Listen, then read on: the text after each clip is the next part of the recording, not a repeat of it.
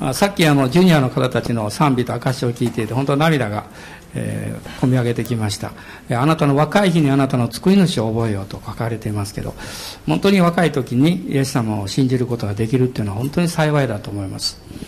あのつい昨日あのインドのですねベクダ・ジョン先生からレポートをもらいまして今インドのこの北部の方ですけども大体毎日ですね、えー、1万7000人ぐらいの人が救われてるんだそうです。で、なんと3分に1つ教会ができてるんだそうです。これはあの、インドの北部だけですよ。では神様の大きな働きを本当に感謝したいと思います。アーメン感謝します。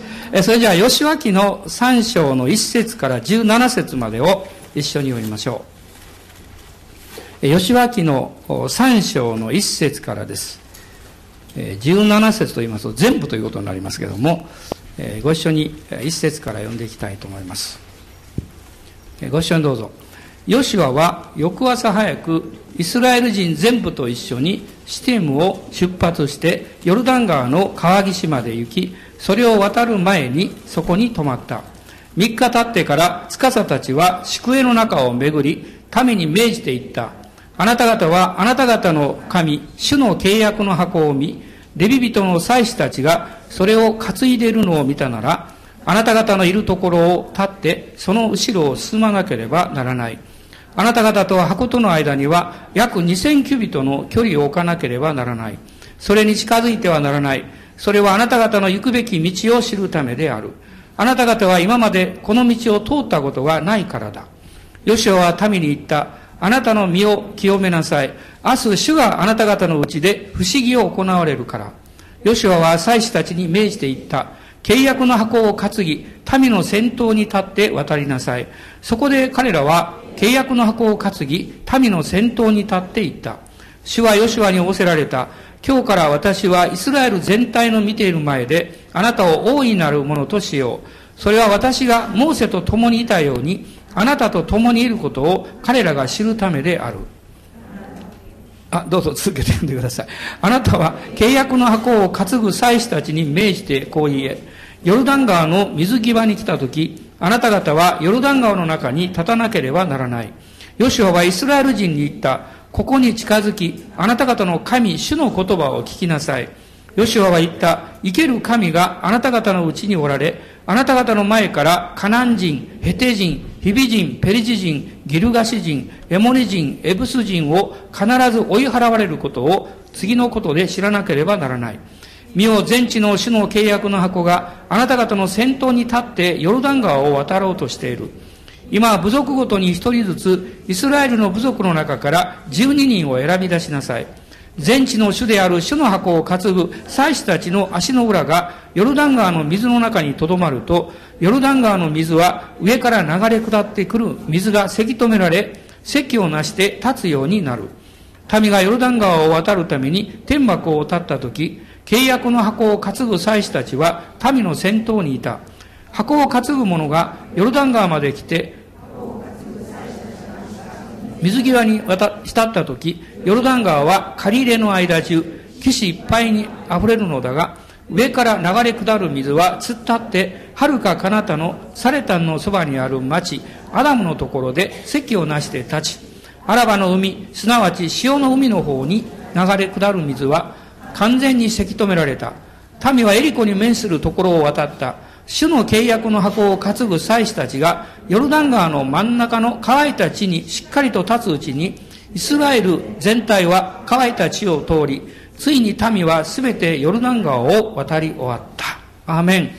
今日のこの実はメッセージのタイトルはこの御言葉の中から選んだんですけども、え、この3章の3節あ、ごめんなさい、4節4節の後半にあります。あなた方の行くべき道を知るためである。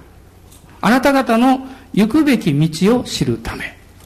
今私たちも主にどうぞあなたの道を教えてくださいと祈っています。あなたの栄光を表してくださいというふうに祈っています。皆さん人間の中ですね、自分の人生について考えない人は誰もいないんです。あなたが何歳であろうが、私はどうしてここにいるんだろうか。なぜ私は生きてるんだろうか。私の使命は何なんだろうか私の将来はどういうふうに進むべきなんだろうかこれは信仰があってもなくても関係なく全ての人が考えているわけです。聖書はあなたの人生の道しるべです。しかし単なる道しるべじゃありません。あなたがあなたの、あなたの上に与えられている計画の人生を歩むための力も与えてくださいます。あ、道しるべだけだったらですね、そこが見えても、そこ行けるかどうかわかりませんから。でもあなたがイエス様を信じるときに、あなたの人生に備えられたその計画の道を神が力を与えて一歩一歩導いてくださいます。そこにイエス様を信じることの素晴らしさというのがあるわけです。でこの吉脇っていうのは、えー、荒野の旅を経て、イスラエルの民がエジプトからずっと渡ってきました。40年かかりました。そして、やがて約束の地である今のイスラエルですが、カナンの地に、当時カナンと呼んでおりましたが、そこに、えそこにカナン地はありますが、ちょっと意味が違うんですけど、あの、カナンの地にですね、こう入る、この直前に、モーセが天に召されて、二代目のリーダーとしてこのヨシュアが選ばれたわけです。ですから、このモーセからリーダーシップを受け継いだヨシュアが、いよいよこれからヨルダン川を渡って約束の地に入るんだというその時のことがこの前半に書かれています。で、一章の二節と三節、この吉分ですけども、二節と三節を見ますと、私のしもべモーセは死んだ。今あなたとこのすべての民は立って、このヨルダン川を渡り、私がイスラエルの人々に与えようとしている地に行け。あなた方が足の裏で踏むところはことごとく、私がモーセに約束した通り、あなた方に与えている。こういうふうに神様は、この二代目のリーダーであるヨシュアにおっしゃったわけです。でも約束をもらっても、それを勝ち取る力がなかったらどうしようもないわけです。ですから神様は、この一章の五節から九節を見ると、私はあなたと共にいるんだ。だから、強くあれ、惜しくあれというふうにおっしゃったわけです。実はイスラエルの民がこの約束の地に入るために、二つの大きな水の中を通りました。まず最初は、エジプトから出てきて、航海を渡りました。航海を渡るということは、これはイエス様を信じる救いの雛形なんです。しかし、救われた民が約束の地に入るためにはもう一つのところを渡る必要がありました。それがヨルダン川です。なぜかっていうと、ヨルダン川というのは、献身の雛形です。つまり、神が約束されたことを信仰を持って受け取るんだということの雛形なんです。皆さん今朝もう一度覚えていただきたいんです。まあ、ここにいらっしゃる多くの方たちはもうクリスチャンだと思いますけど、でも、あなたがイエス様を信じてクリスチャンになった、いわゆる永遠の救いを得たというのは、もう100%神様の恵みです。あめでしょうか？あなたが何か理解したから、あなたが努力したから、あなたが良い人間だから、あなたが何か神様に喜ばれるような資質を持ってるから救われたわけじゃありません。みんな罪人です。大した差はありません。ね、まあ、あの、真面目な罪人と悪い罪人がおるだけです。罪人には関係ない。みんな罪人なんです。だから、救われるのはイエス様の十字架による100%神の恵みなんです。しかし、救われたあなたはただ単に天国に行くだけではなくって、神様からの約束の地、修行の地というものを受け取ります。これを受け取るためには信仰が必要なんです。例えば皆さんがですね、どんなに素晴らしい遺産を受け継いだとしても、手続きをしなければあなたのもとにならないあなたのものに。いくら権利があっても、それを手続きをちゃんとしなかったら、あなたのものにはならない。イエス様によって救われたあなたが、信仰を持って約束の地に入っていかなければ、ただ単なる約束です。お預けです、それは。そして、この約束の地に入るためには、ヨルダン川というこの献身の川を渡らなければいけなかったわけです。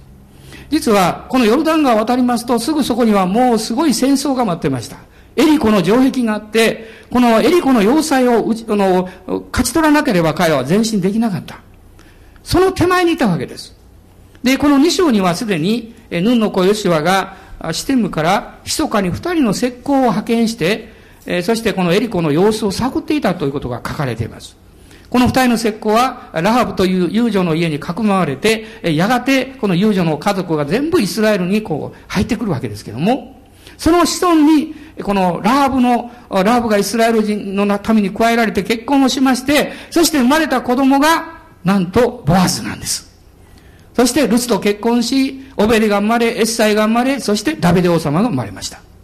皆さん、あなたの人生を本当に祝福するのは信仰です。それは何を信じてもいいということではありません。誠の偉大な神様を信じて、神様から霊的な祝福を受けたときに、あなたの人生は祝福を受けます。皆さんおそらく、えー、私もそうでしたけども、まあ自分の人生っていうのを考えたときに、まあ自分の能力とか与えられた環境とか状況とか今の国の様子とか考えるとですね、ある程度これ推測するでしょう。この程度かなって。でも、あなたがイエス・キリストを信じて、この天地万物を作った偉大な神様を知って、神の子になるならば、あなたはそのような自分の人生の枠の中で生きる必要はありません。私の現実の生活はある程度限られるでしょう。しかしあなたの魂は、あなたの心の生活は、あなたが関わっていくその生活は全世界になります。私はと何年かしたらきっと講談からこういうふうに言うんじゃないかと思うんです。まあそれまでイエス様の再臨がなければ。私たちのその範囲は全宇宙ですって。ね、まだあの月にも全部がいけるわけではありませんから、今のところ地球なんですね。全世界なんです。でも、神様はそのような壮大な計画を持っています。今日私は皆さんにお聞きしたいんです。あなたは救われたままで天国に行くということだけでいいんですか？それとも、この地上においてあなたは神の国を実現していく神様の働きをもっと見たいというふうに願われるんですか？もしあなたが、いや、私は救われただけだったらね、もう早く天国行った方がいいよってね。私はそう思いました。なんで救われてすぐ天国に行かないんだろうって。神は、いや、あなたには私が約束した地があって、それを勝ち取らせようとしてるんだから、その間地上に降りなさいとおっしゃるんです。どうでしょうか？どうぞ皆さん大人の方に、あなたにも約束の地があるらしいよと言ってください。まあ、あるらしいよじゃない、本当にあるんですけどね。本当にあるんですよ。でも、この約束の地に入る、この信仰によって入るということのためには、一つのことが条件なんです。一つあるんです。それは、献身の心を持つということです。献身の心を持つ。皆さん、あの航海をイスラエルのために渡った時、彼らに必要だったのは、モーセについていくことだけだったんです。しかし、このヨルダン川を渡る時には、彼らは、ただ単についていくだけではなくって、これから待ち受けていく戦いがある、試練がある、そしてこの約束の地を勝ち取るという責任がある。それを成し遂げていくために自分の人生を捧げるという献身が必要だったんです。皆さん、用意はできていますか？これから私たちが決断することのために、私たちは、それなりの心の用意が必要です。主私の人生を用いてくださいというその用意が必要です。この献身の心を持つ人々を神が備えるために、ヨルダン川の手前で、神様はモーセを通して、この40年の生活を振り返る時を与えられました。彼らはそこで再献身をしました。割礼を施し、水越しの祭りを祝い、そしてこの約束を信じて、この約束の地に入るんだという準備を整えたんです。これが実は、ヨシュアが今この時に立たされていた立場であるわけです。この3章の2節の一番最初のところをご覧になってください。3日経ってからと書かれています。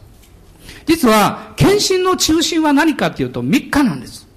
この1章の、え、11節にも同じ言葉が出てきます。これは主が命じられたんです。宿営の中を巡って民に命じて糧食の準備をしなさい。3日のうちにあなた方はこのヨルダン川を渡ってと主はおっしゃいました。3日なんです。第一コリントの15章を開きましょう。コリント人への第一の手紙の15章です。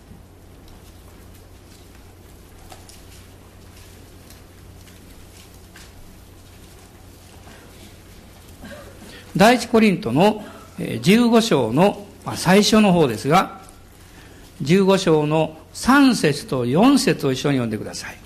私があなた方に最も大切なこととして伝えたのは、私も受けたことであって、次のことです。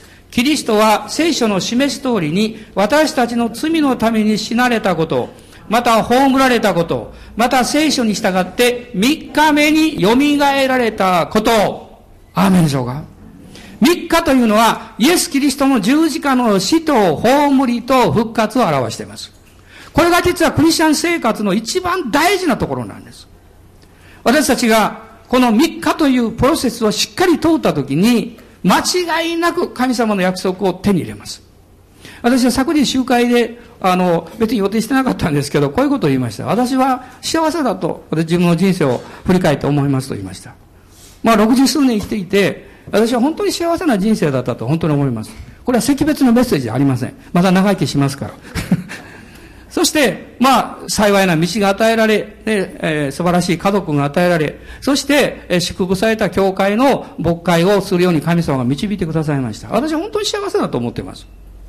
今ですから私がすべきことは二つですよと言いました。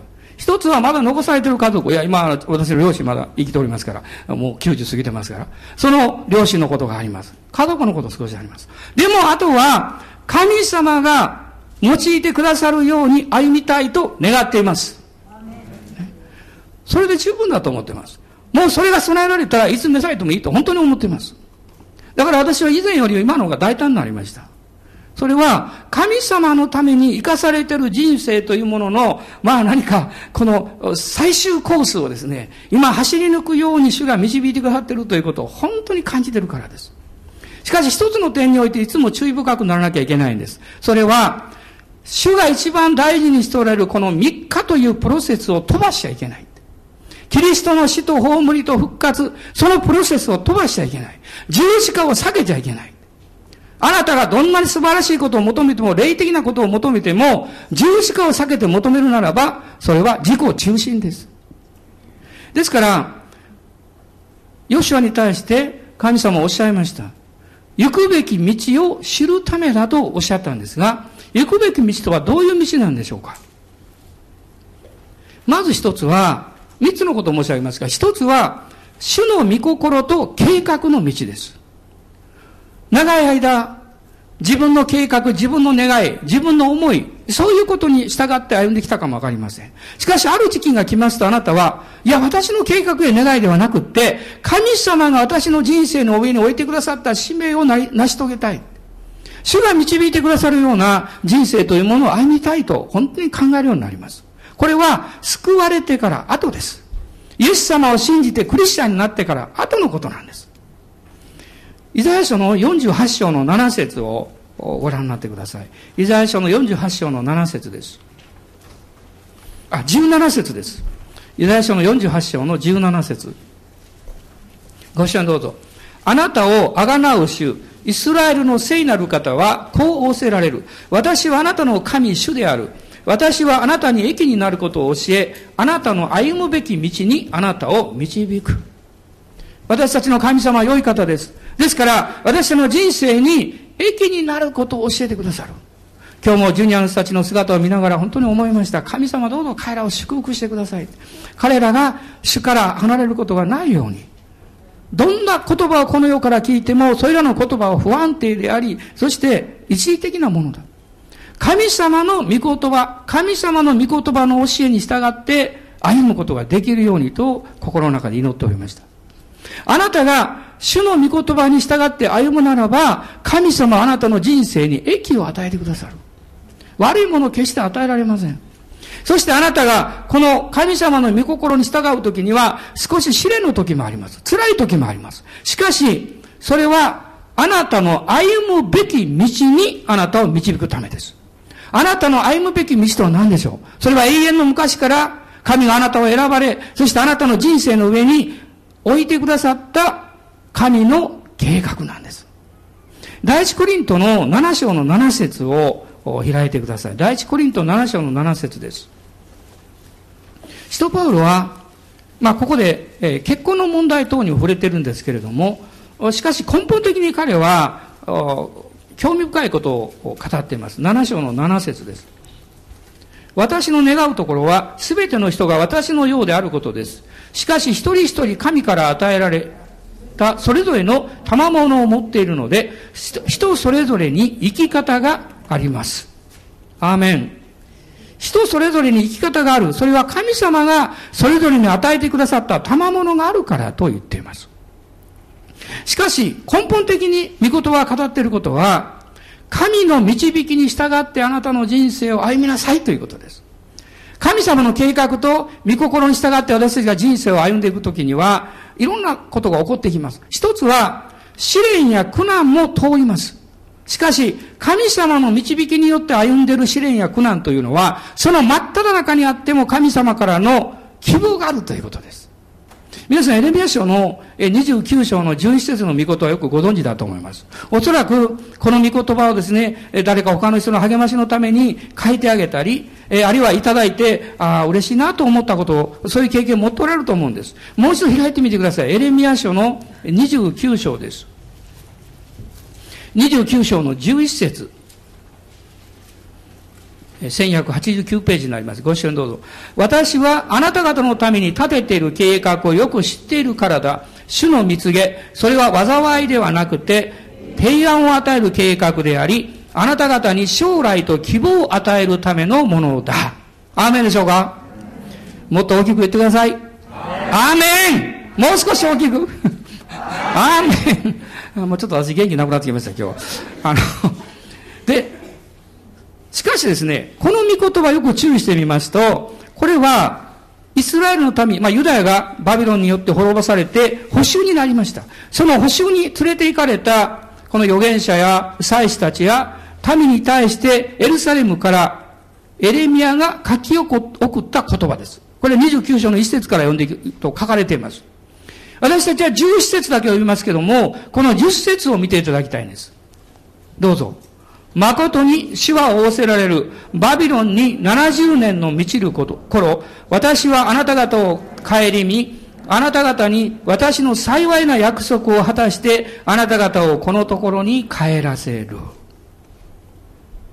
どうでしょうかこの手紙をもらった人々思ったでしょう。うわ、神様には計画がある、将来がある、幸いだ。でも、70年の補修まで待たなきゃいけない。どうでしょうか皆さん大人の方にちょっと聞いてみてください。あなたは神様にの恵みを受けてますかって。受けてますかって。平安ですかって。ね、感謝ですね。で、しばらく試練の中にいてもいいですかって。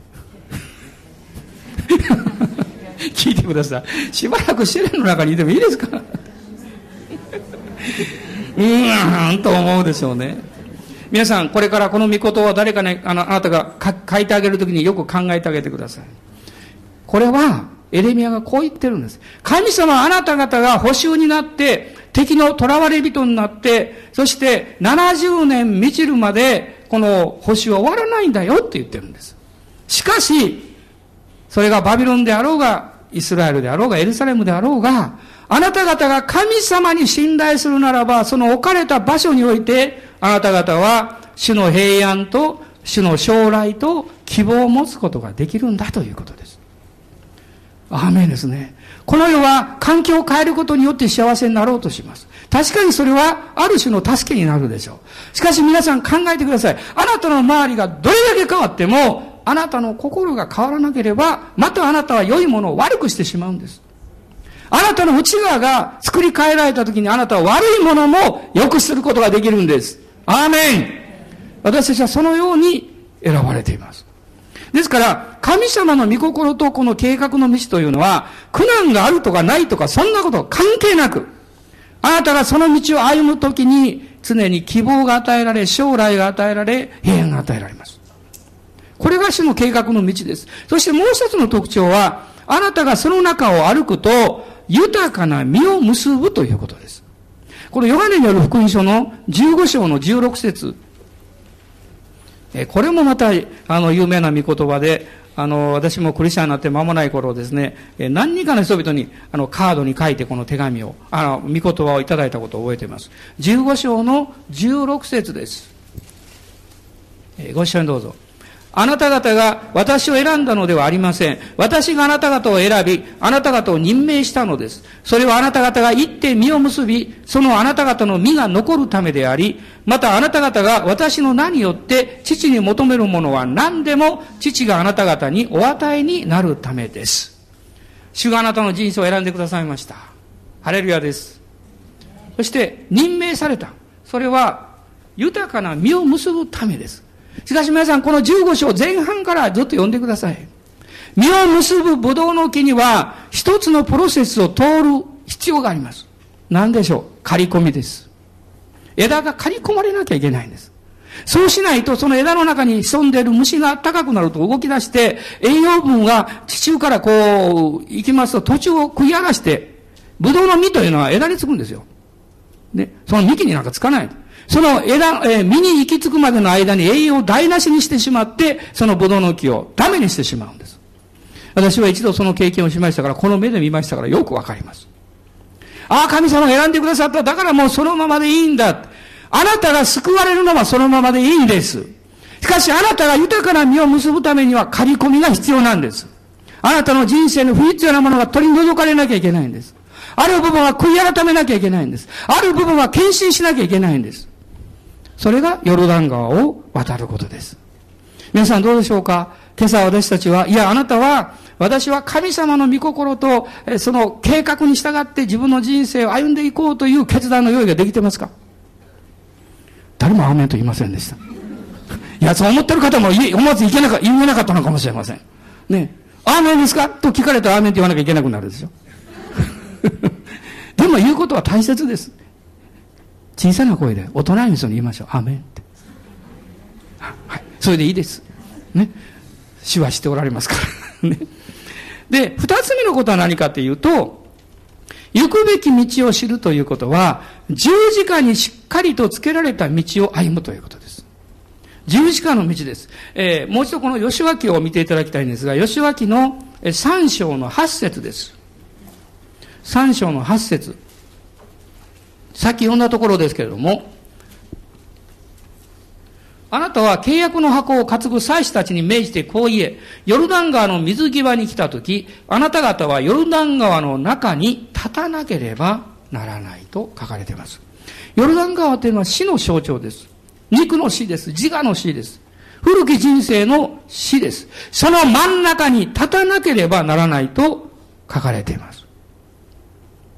そして、三章の四節を見ると、四節の最後にこう書かれていました。あなた方は今までこの道を通ったことがないからだ。皆さん救われた人が主に従っていくならば、必ずヨルダン川の手前に来るんです。多くの人はそのヨルダン川の手前で佇んで、ただ見ています。この川を渡ろうかどうしようか。この川を渡るためには自分の人生を明け渡さなきゃいけない。自分の人生を神に捧げるという何か決断が必要だ。そして何年も何年も佇んでいます。ある人たちはもう見るなり振り返ります。振り返って帰ってきます。もう夜長はいいです。私約束の地よりも東側の方で結構ですと言ってですね、そこに帰ってきます。あなたはどうしますか？神様はあなたの人生を強制的に導くことは絶対ありません。しかしこう思うでしょう。私もヨルダン川渡りたい。しかし私にはそういう力がないんだって。その通りですよ。あの、イスラエルの人たちが補修から帰ってきまして、20年かけて最初に作ったものは、あの、神殿でした。しかしその神殿は、以前のソロモンの神殿と比べると、本当にこう、まあ、なんというか、小さく見えたんですよ。貧弱に見えたんですよ。人々は嘆きました。その時に、デカレーションに書かれています。主が語られた。これは権勢によらず力によらず、我が霊によるなりとおっしゃいました。あなたが十字架のプロセスを通っていくその力は、あなたからは来ません。あなたがどんなに誠実な人で、言ったことは本当に実行するという人であっても、あなたが私は主に従うんだと自分の力で決断しますと、ペテロのように失敗します。ペテロのように。私はそういう人たちを何人も知ってます。自分自身もそういう弱さを経験したことをよくわかっています。しかし、我が霊によるなり、精霊があなたの人生に臨まれて、あなたの人生を満たし導いてくださるときに、あなたは主の霊に導かれて十字架を通ってきます。あなたは御言にそのまま委ねて、あなたの古き人生や考え方や生き方が、あのイエス様の十字架につけられているんだということをそのまま信じることができるようになります。その時からあなたは、失うことを恐れなくなります。うまくいかなくなることを不安がらなくなります。全くそれがなくなるわけじゃもちろんありません。しかしあなたが十字架の真ん中に立っているときは、あなたは何も恐れません。なぜならば、あなたが失敗しようが失おうが関係ないからです。ある人がこういうふうに言いました。あなたはこの危機の中で恐れがないんですか？と言いました。宣教師の方です。するとその人が言いました。いいえ、私はもう死んでますから。一度死んだ人は二度死なないでしょうって。わかりますか？この意味は。私たちが十字架にしっかりついているならば、あなたは恐れる必要がないんです。あなたにが、例えば損失を被った、被ったとしても、あなたはおそらく呼ぶのように言うでしょう。主が与え、主が取られる、主の皆を本べきかな。神があなたの後の人生に備えられているものは、過去の人生よりも、今の人生よりも、豊かな豊かな実を結ぶためであるということです。あなたが民数記を読み、新明記を読むならわかります。神が導かれる目的は、あなたを幸せにするためだと書かれています。アーメン。感謝します。ですから、この今まで通ったことのない道、まさにそれは、献身によって十字架を通っていく道であるわけです。そこに求められるのは理解ではありません。従順です。頭でわかることではありません。従うことです。私たちが信仰の従順によって通っていった時にのみ、神の御心を知るようになります。まあ、この経験を通った人たちはよく知っておられると思うんですけど、御霊に導かれて、この十字架経験を通るというのは、辛い経験なんです。うめきの経験です。誰にも助けてもらえない経験です。なぜなんだろうと思います。このガラテヤ人の手紙の5章の16節から18節を見てください。ガラテヤ人の手紙の5章です。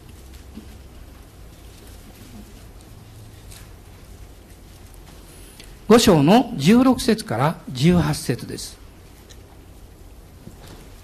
ご視聴どうぞ。私は言います。御霊によって歩みなさい。そうすれば、決して肉の欲望を満足させるようなことはありません。なぜなら、肉の願うことは御霊に逆らい、御霊は肉に逆らうからです。この二つは互いに対立していて、そのためあなた方は自分のしたいと思うことをすることができないのです。しかし、御霊によって導かれるなら、あなた方は立法の下にはいません。御霊によって歩みなさいと言っています。しかし、御霊によって歩もうとすると、肉の願うことがあなたの内側に突然湧き起こってきます。そして、精霊に導かれていることと対立し始めます。二つが互いに対立していて、自分のしたいと思うことをすることができないのですと書かれています。これが内面の葛藤です。しかし、そのような時に、あなたがどうすればいいか。まず逃げてはいけないことです。逃げないことです。そしてあなたが苦しんで、悩んで、葛藤しているそのまま、イエス様にお任せすることです。あなたが結論を出さないことです。あなたが方向を決めないことです。主よ、あなたにこの苦しみをそのままお貸しします。あなたが導いてくださいと主に委ねることです。私もそういう経験をした非常に辛い経験を思い出します。本当に涙が出て涙が出て、しょうがなかったですよ。でも、神様に委ね切った時に、その後で来る平安は、もう本当に素晴らしい平安でした。本当に素晴らしい平安でした。神様あなたの人生に計画を持たれている。その計画が祝福されるためには、あなたに献身の心を求められます。この十字架を通るように導かれます。この海の海の苦しみの中で、あなたは気がつくんです。あなたの内側からあなたを助けて、あなたのために取り出してくださっている祈りを聞きます。アバ、父です。アバ。天のお父様と、あなたのうちにいらっしゃる聖霊様が、あなたの霊に証しして、あなたの霊と共に取りなしをしています。皆さん、このことをご存知ですか？あなたがこの世的においていろんなことを求めるその心というのはあなたの魂の領域です。あなたは魂だけじゃなくて霊を持っています。あなたの霊は、あなたの、えー、人間としての本質です。神によって形作られた神の一番中心的な部分です。その霊の領域は、実はこの世のものには囚われていないんです。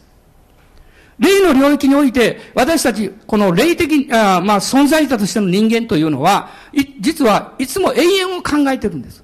だから人は永遠のことを思ってしまうんです。この世のいろんな愛着とか執着とか誘惑というのはみんなあなたの魂の領域なんです。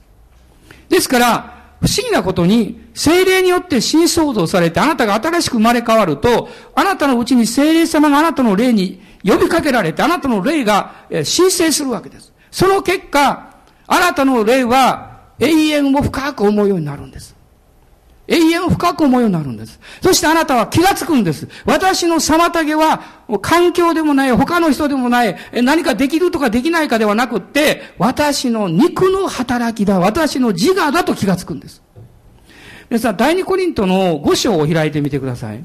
パウロがここで自分の姿というものを非常に赤裸々に語っています。そしてそれは私たちにとって何とも言えないこの深い慰めを与えてくれるんです。五章の、まあ、1節からなんですけれども、まあ、二節から読みましょうか。私たちはこの幕屋にあってうめき、この幕屋って肉体のことです。この天から与えられる住まいを着たいと望んでいます。それを着たなら私たちは裸の状態になることはないからです。確かにこの幕屋の中にいる間は私たちを重荷を負ってうめいています。それはこの幕屋を脱ぎたいと思うからではなく、かえって天からの住まいを着たいからです。そのことによって死ぬべき者が命に飲まれてしまうためにです。